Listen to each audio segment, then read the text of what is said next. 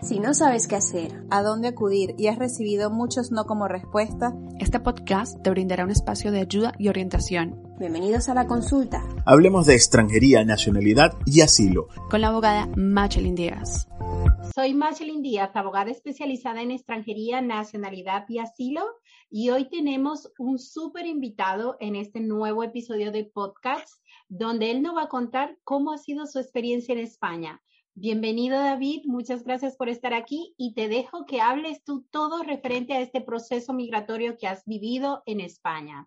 Hola, buenas tardes a todos, me llamo David, quiero, quiero decir que estoy súper agradecido a Marcelín Díaz, a, a sus compañeros porque yo conseguí la nacionalidad española. Por vuestra ayuda, estoy súper agradecido a vosotros, sois súper gran profesionales y os recomiendo a todos. Yo llegué a España hace siete años y bueno, en, en, Gerona fuimos a, a, Cruz Roja. En Cruz Roja nos dijeron que, lo siento, pero ahora de momento dice que, que no tiene ningún sitio para, para quedarnos, para el alojamiento en ese, en ese plan. Y bueno, nosotros estuvimos ahí un par, de, un par de días en un hostal y luego fuimos a Madrid.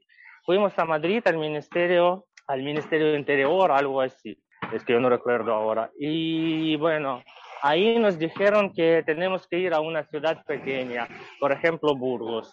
Y nosotros fuimos al Burgos. Ahí hemos encontrado una organización, se llama AXEM o AXEM. Y yo empecé todo mi proceso ahí con, eh, con esta organización. Y bueno, luego después de tres años, Sí, después de tres años me llamó mi abogada y me dijo que yo conseguí el asilo político, que ya tengo mis papeles y todo eso. Y, y después Después de todo eso, yo, bueno, como llevo ya aquí casi siete años, entonces yo solicité la nacionalidad española. Pero en un principio era un poco complicado porque, claro, como yo llegué a España sin saber hablar el idioma, entonces era un poco complicado para aprenderlo. Pero todo es posible. Lo has conseguido. Y una cosa, David, tu nacionalidad es... Eh, ucraniana. Ucraniana. ¿Y tú solicitaste el asilo, la protección internacional tan, tan pronto llegaste a España o tardaste un tiempo en solicitarla? No, yo, yo llegué, solicité en un mes. Yo solicité en un mes, en un mes ya, ya tuve la entrevista en policía y, luego poco a poco todo el proceso se empezó a mover. Vale, entonces, pero ¿te tardó todo el proceso en que te lo aprobaran tres, tres años? Sí, tres años. Después de tres años ya empecé a vivir aquí en Valencia, en la capital. Entonces, cuando yo vivía en Valencia, me llamó mi abogada y me dijo que que me aprobaron asilo político. Claro, tú tienes siete años, pero tú solicitaste la nacionalidad hace cuánto tiempo? Hace un año. Bueno, ya, llevo aquí seis años y medio, pero hace, hace un año yo solicité la nacionalidad española, sí, para no perder tiempo. Claro, y, y cuéntame cómo fue tu proceso de asilo. Veo que recibiste apoyo en la Cruz Roja y en Accent. Sí, sí, sí. Yo, yo, bueno, en un principio nosotros, mis amigos y yo vivíamos en una casa de acogida, se llama. Y yo vivía en una casa de acogida, luego después de casa de acogida, nosotros fuimos a, a un piso, era un piso de, de AXEM para refugiados. Yo vivía con chicos de África, de, bueno, de, de, otros países que están aquí por el mismo tema. Y nada, yo vivía ahí eh, como, como, como seis meses. A mí me pagaron, bueno, antes me pagaron como 35 o algo así euros al mes cuando yo vivía ahí, pero me, me dieron la comida gratis, la comida era gratis. Y luego, después de seis meses, eh, me han dicho que ya tengo que buscarme un piso, una habitación para alquiler. Me pagaban por esta habitación 250 euros y me pagaban 250 euros para, para comprarme comida. Yo vivía también, yo así vivía seis meses y luego, después de seis meses, cuando la ayuda se acabó, yo fui a Valencia, para vivir a Valencia. Y encontré trabajo aquí, de momento sigo trabajando aquí. Sí, qué bueno, qué bueno que tienes trabajo. Y, y cuéntanos, David, ¿cómo, ¿por qué elegiste España para solicitar asilo? Bueno, España, porque bueno, en un principio como yo soy homosexual, entonces España es el tercer país del mundo que aceptó el matrimonio gay. Y entonces aquí no hay, bueno, hay homofobia, pero no tanto como por ejemplo en mi país, digamos así. Y entonces como aquí el tema es con gays, con el orgullo gay, todo está todo bien, entonces yo fui a España. Claro, eso fue todo, ese fue el motivo de tu decisión para venir a España. claro, sí. Y, y, con los trámites burocráticos que tuviste que hacer, sobre todo no conociendo el idioma en primer momento, ¿se te fue complicado, se te fue difícil? Eh, ¿Recibiste el apoyo necesario por parte de las Cruz sí, Sí, sí, yo, yo recibí el apoyo necesario, de verdad que estoy súper agradecido a ellos porque ellos trataban súper bien conmigo, con mis amigos, y estamos súper agradecidos a ellos porque ellos nos apoyaron, porque claro, como yo llegué sin saber hablar el idioma, entonces era un poco complicado para mí, pero todo poco a poco y yo estoy contento ahora aquí, estoy súper satisfecho, de verdad. Qué y bueno, con, el, con, el, con el tema de, del, del, de los papeles, yo tenía yo tenía unos papeles de policía, unos papeles, eh, unos volantes del, ¿cómo se llama? De, de, hospital, de centro de salud, porque me pegaron ahí en la calle. Entonces yo tenía todos esos papeles. Y aquí cuando yo llegué, yo mandé todos esos papeles a la... A la Oficina de Asilo y Refugio, al Ministerio de... No, no, no, eh, como, como, como, como, como para traducir, al traductor jurado. Yo mandé al traductor jurado y ella me, hizo esta traducción y luego yo presenté esos papeles eh, de policía, del centro de salud, de hospital, ya los papeles que yo, yo tenía traducidos por ella, ya presenté con mi solicitud en, ¿cómo se llama? En, eh, en policía cuando tuve la entrevista en, el, en el mismo momento de la entrevista, tú presentaste los documentos de motivo en el, de En el mismo no, en el, en el mismo no, él me dijo, después de la entrevista, él me dijo, como dice que si puedes en un mes, en dos meses, traducir los papeles que tienes y luego eh, traer, traérselos y él lo va a adjuntar. Él adjuntó mis papeles y envió para Madrid. Qué bien. O sea que tú sientes que a pesar de que tu proceso duró tres años, de que no, no tuviste tantas barreras, tanta desmotivación en tu proceso. No, no, de verdad que no. Yo no sé, yo, yo como, yo, sentía algo por, dentro que, que, lo voy a conseguir. Qué bueno.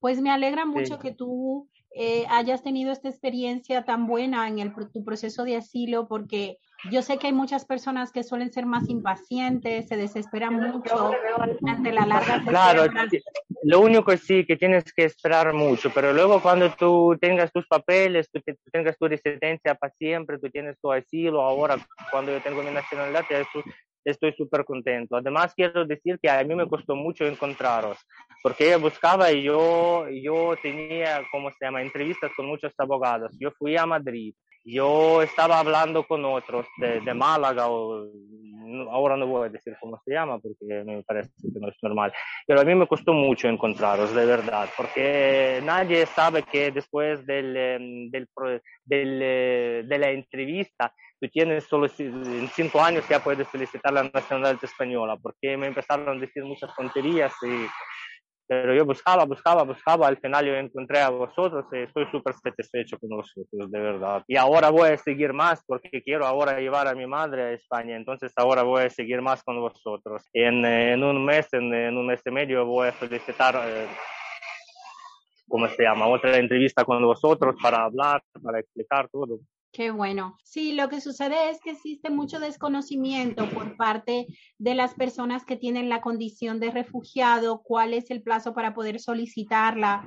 Nosotros recibimos muchas consultas diarias a eso y tú fuiste el primero que apostaste a por la solicitud por el Colegio de Abogados y, confiaste en nosotros. Agradezco mucho esa confianza. Fuiste muy diligente con todos tus documentos, sobre todo porque nos preocupaba de que todos tus datos aparecieran bien a la hora de que tú obtuvieras la nacionalidad. Entonces sí que fuiste muy diligente con todos tus documentos y que, y que confiaste en nosotros cuando te indicamos de que el plazo se iba a contar desde la solicitud de la condición de la solicitud de, protección internacional porque tú tienes la condición de refugiado. Eres, eres prácticamente un, un, bendecido, por decirlo así, porque como sabes, muchas personas inician estos procesos y suelen ser denegados, tienen muchísimas barreras a la hora de eh, de hacer el trámite, eh, malos tratos también, que yo sé que hay mucha, muchos funcionarios que dan muy buenos tratos y ayudan muchísimo, pero hay otros que Sí, bueno, yo, yo pues, claro, claro que yo también encontraba en algunas oficinas que trataban mal, pero yo, si a mí me empiezan a tratar mal, yo también empiezo a tratar mal. Yo, vamos a ver, ustedes hacen su trabajo, ustedes cobran por eso, entonces, por favor, me tenéis que ayudar en nada más, yo no pido nada. Vale, me alegro mucho. Y cuéntanos ahora, ya nos ha comentado de que vas a traer a tu madre, tienes ese nuevo proyecto.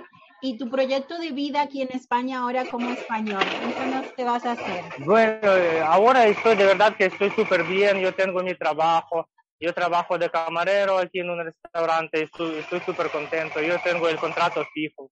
Y nada, ahora eh, en, unos meses, cuando voy a hacer la jura, después de la jura, yo, yo voy a, ¿cómo se llama? Voy a contratar a vosotros para, para llevar a mi madre aquí a España.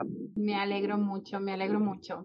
Qué bueno que tú no, no desististe en todo este proceso, sobre todo a la hora de eh, iniciar con tu proceso de nacionalidad.